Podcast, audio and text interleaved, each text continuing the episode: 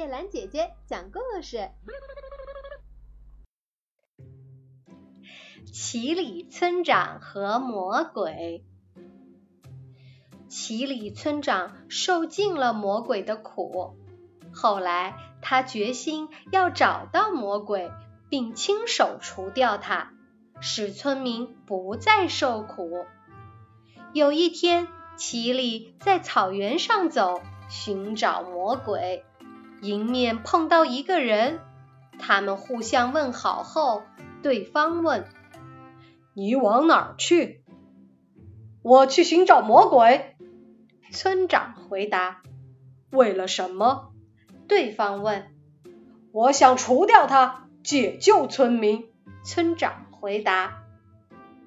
这时，对方说：“我就是魔鬼。”村长一听，就向他冲了过去，双方打了起来。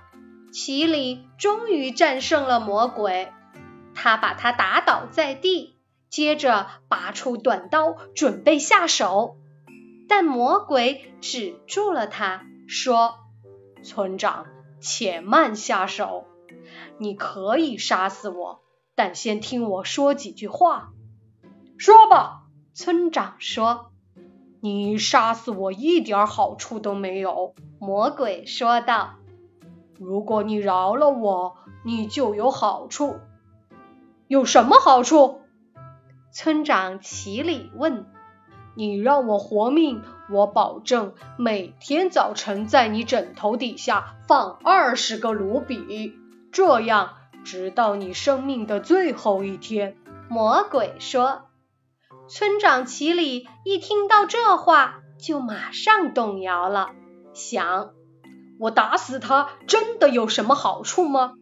他又不是世界上唯一的恶魔，魔鬼有千千万万，我饶了他的命，每天就能得到二十卢比。于是奇里同魔鬼定了协议，放走魔鬼。第二天早晨，奇里发现。枕头底下真的有二十卢比，村长心里大喜。这样持续了一个星期，村长对谁也没有说过这件事儿。他想，奇怪的是，我没费什么劲儿就控制了他的金库。有一天早晨，村长醒了，手伸到枕头底下摸钱，但没有一个钱。村长感到纳闷儿，心想：大概是魔鬼忘记了，明天一定会放好两天的钱的。但是第二天枕头底下还是没有钱，奇里又等了一天，还是没有钱。这时村长冒火了，就去寻找魔鬼，在同一草原上的同一地方。他们又相遇了。嘿，骗子！村长对魔鬼说：“你是怎么对待我的？我得罪了你什么？”魔鬼问。“你保证给我每天二十个卢比。起先我倒是每天收到的，可是现在我已连续几天没收到钱了。”村长啊，魔鬼回答说。